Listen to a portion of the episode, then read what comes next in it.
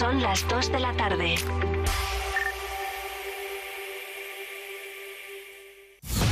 Vive Radio Servicios Informativos con Noelia Ordóñez. Buenas tardes, momento para la información local de Burgos. Arrancamos semana de nuevo con la mirada puesta en el campo burgalés. Agricultores y ganaderos de toda la provincia se movilizarán este miércoles 21 de febrero en Madrid. UCCL, Asaja, COAG, UPA y el Grupo Independiente sumarán fuerzas para la gran movilización que está programada en la capital de España. Susana Pardo, presidenta de UCCL en Burgos. No pararemos hasta que esté firmado y nos reciba el ministro, porque hechos son amores y no buenas razones. Las palabras vanas se las lleva el viento y eso no queremos. Queremos cosas reales y firmadas. No pedimos ayudas, pedimos hechos, hechos de verdad, flexibilidad en todo lo que solicitamos. Partirán mañana martes a las 11 de la mañana desde el Alto de la Varga por la carretera de Roa. Pernoctarán en Lozoya. A las 2 ha comenzado la reunión de los representantes agrarios con la subdelegación del Gobierno para pedir la autorización de circular mañana por la autovía.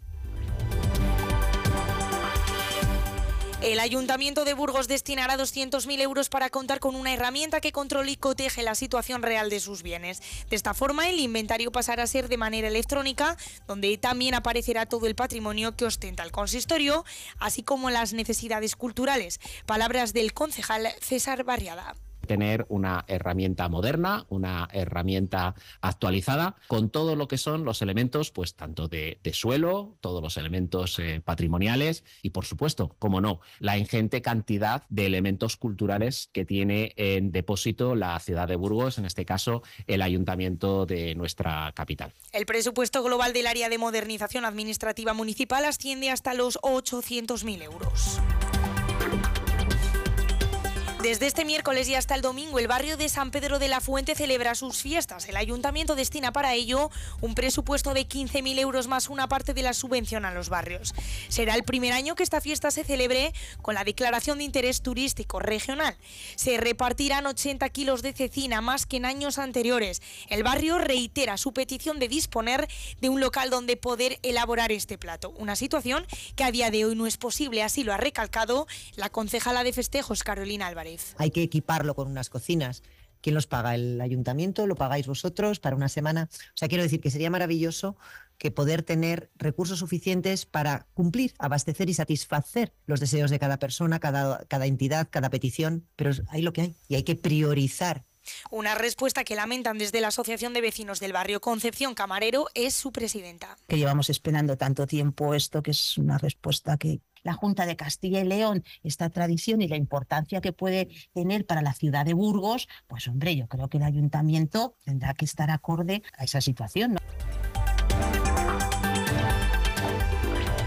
Alcanzó en 2023 la cifra de 21.470 donaciones, casi 800 más que el año anterior, e inicia 2024 con retos y buenas expectativas, al registrar entre el 1 de enero y el 15 de febrero cerca de 400 donaciones más que en el mismo periodo del año anterior.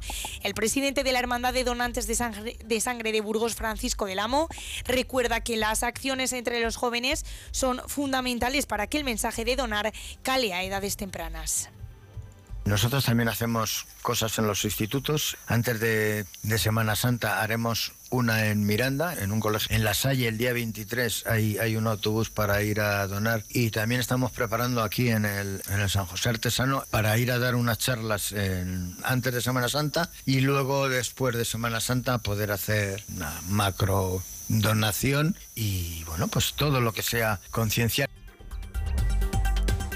El programa 45 Plus de la Cámara de Comercio de Burgos aspira a doblar las cifras de participación e inserción laboral de su edición anterior. La entidad cameral y las fundaciones Círculo y Ibercaja renuevan su convenio de colaboración para este programa que busca favorecer la inserción de personas desempleadas mayores de 45 años. La calle debate mañana con el ministro de Transportes, Oscar Puente, sobre las infraestructuras de Burgos. Hasta aquí la información local. Continuamos ahora con más actualidad en Vive Radio.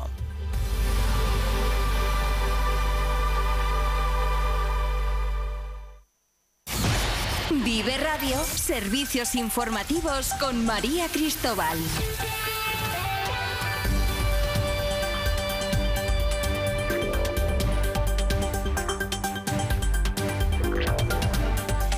Resaca electoral en Castilla y León y el resto del país después de la victoria del Partido Popular en las gallegas de este domingo, en las que el Partido Popular logró la mayoría absoluta y suma la quinta ocasión consecutiva. Alfonso Rueda será presidente de la Junta con 40 escaños, dos menos que la anterior legislatura. Un Menegá que gana votos, pero no suficientes, y un PSOE que obtiene los peores resultados de la historia. Enseguida escuchamos las reacciones de los distintos líderes políticos en el panorama regional y nacional.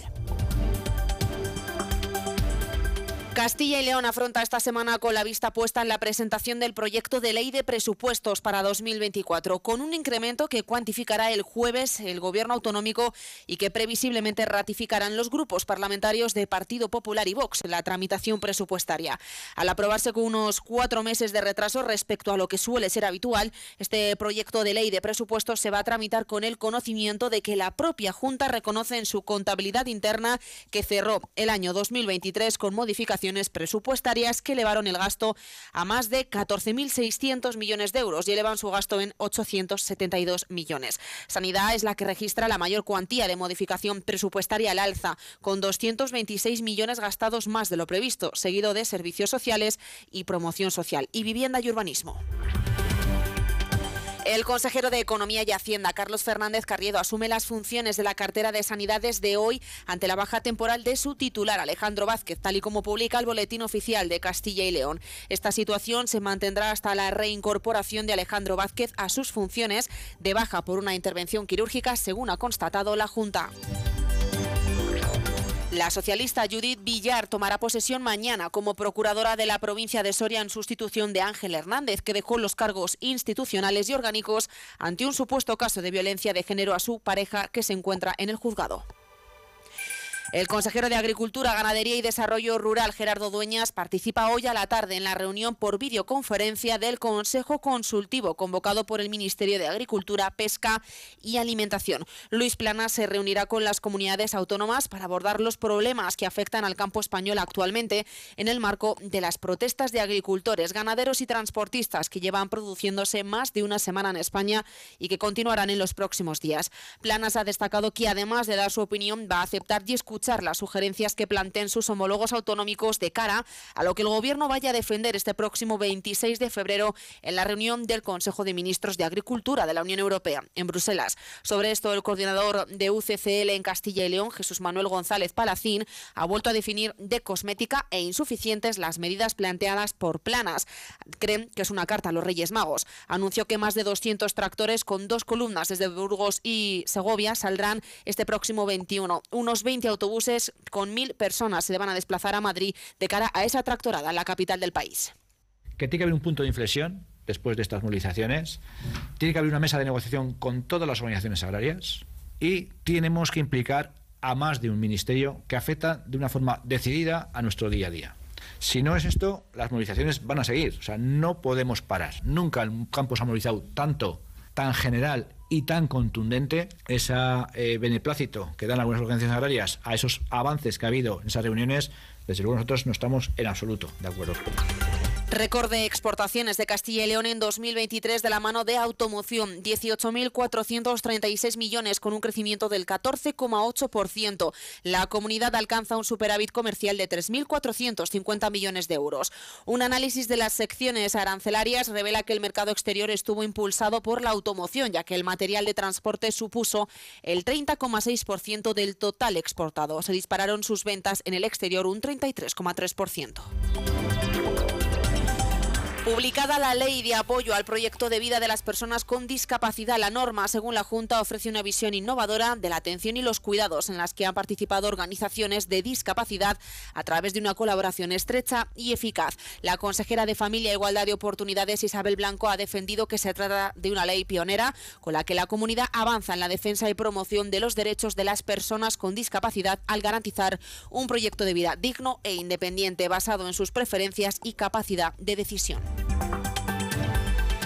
Figuras políticas del ámbito regional se han hecho eco hoy de las elecciones gallegas de este domingo que acabaron con la mayoría absoluta del Partido Popular, con 40 escaños, un Benega que gana 6 diputados y un PSOE que obtiene menos del 15% de los votos. El presidente de los populares y de la Junta, Alfonso Fernández Mañueco, lo hacía a través de su cuenta en la red social X, alabando la gestión, experiencia y eficacia que representa Feijo.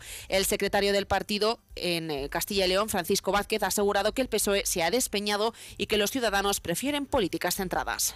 El Partido Socialista de Pedro Sánchez, Besteiro y Tudanca se despeña. El no que han recibido en Galicia resuena en toda España. Los ciudadanos reniegan de su ambición insana de querer gobernar a toda costa. Queda demostrado que los ciudadanos quieren buena gestión, estabilidad, moderación y políticas centradas, como las de Rueda y Mañueco en Galicia y en Castilla y León, y como las que va a llevar a cabo Alberto Núñez Feijó en España más pronto que tarde. El secretario regional del PSOE, Luis Tudanca, ha lamentado los resultados que son inexcusablemente malos. Ha apuntado que deben hacer reflexionar a los socialistas. Para conseguir unos resultados que desde luego no son los que queríamos, que son inexcusablemente eh, malos y que nos tiene que hacer reflexionar, desde luego, al conjunto del Partido eh, Socialista. Pero, en todo caso, eh, yo es que como soy de los que creo que la tierra es para el que se la trabaja, Ahora lo que nos toca en Galicia es trabajar, trabajar cuatro años desde el territorio, pueblo a pueblo, ciudad a ciudad, calle a calle, para construir, trabajar y lograr que haya una alternativa progresista en Galicia y sin embargo, Tudancano ve que a Mañueco le queden muchas ganas de adelantar las elecciones porque no cumple las expectativas. No ha perdido tampoco la oportunidad de valorar las elecciones gallegas el secretario general de UGT en Castilla y León, Francisco Temprano, que ha considerado que el PSOE se lo tiene que mirar y la izquierda de Sumar y Podemos alto tendrán que decir. En el ámbito nacional han continuado también las reacciones con la secretaria general del Partido Popular, Cuca Gamarra, que ha asegurado que el resultado de estas elecciones ha confirmado que el modelo de Pedro Sánchez no cuenta con el respaldo de los españoles. Ha dicho que ha sido devorado por el independentismo. Dijeron alto y claro lo que querían y lo que no querían, que no querían muros, que quieren puentes, que quieren además convivencia y sobre todo que quieren unidad frente a todos aquellos que lo único que quieren es líos e inestabilidad. Que este modelo de Pedro Sánchez evidentemente no cuenta con el respaldo de los españoles. Es que el Partido Socialista ha sido devorado por el independentismo y yo creo que hoy es un día para felicitar a los gallegos y para felicitar a Alfonso Rueda por este gran éxito electoral. En un mensaje transmitido por fuentes oficiales, el partido destaca que con Feijó como presidente el Partido Popular ha vencido en 11 de las 16 elecciones autonómicas convocadas. Y la presidenta de la Comunidad de Madrid, Isabel Díaz Ayuso, ha dicho, en referencia a Pedro Sánchez, que un político normal dimitiría. Ha celebrado que se haya votado por la unidad nacional. Ayer Galicia ha votado por España. Entregar la cuarta comunidad al independentismo con Sánchez en la Moncloa nos hubiera llevado a la destrucción nacional. Por eso, gracias gallegos, porque la habéis salvado. La Seguridad Social suma 57.872 afiliados en el último mes. El empleo ha registrado un incremento de 550.000 en el último año. Desde que comenzó este año 2024, la afiliación media desestacionalizada ha ascendido a 75.000 personas. España ha instado este lunes al alto representante de la Unión Europea para Política Exterior, Josep Borrell, a analizar en el plazo de un mes si Israel cumple con sus obligaciones en materia de derechos humanos en el marco del acuerdo de la asociación que rige las relaciones entre el bloque europeo y Tel Aviv. Escuchamos a José Manuel Álvarez, ministro de Asuntos Exteriores, Unión Europea y Cooperación. De la necesidad de que se produzca esa evaluación, de que se produzca ese contacto con Israel, que lo lleve a cabo quien lo tiene que llevar, que es el alto representante, y que esto se haga en un corto plazo. Y le voy a pedir que espero que en el próximo Consejo de Asuntos Exteriores tengamos ya una evaluación, un informe y unas conclusiones al respecto. En respuesta, Josep ha confirmado que le corresponde como jefe de la diplomacia llevar a cabo este análisis de en qué medida Israel cumple con sus obligaciones de este acuerdo, pero no se hace de la noche a la mañana. Está claro que el respeto a los derechos humanos dentro de un acuerdo de asociación es algo que es parte de la política exterior. Y por lo tanto, le va a corresponder al alto representante dirigir el análisis también el ministro Álvarez ha transmitido su apoyo a su homólogo ucraniano a días de cumplir dos años de la invasión rusa en Ucrania. En sucesos vacían 60.000 litros de vino valorados en 2,5 millones de euros en la bodega Cepa 21 en Castrillo de Duero, en Valladolid. Ya hasta aquí la información de esta jornada en este informativo. Les esperamos en la próxima parada informativa en esta misma sintonía.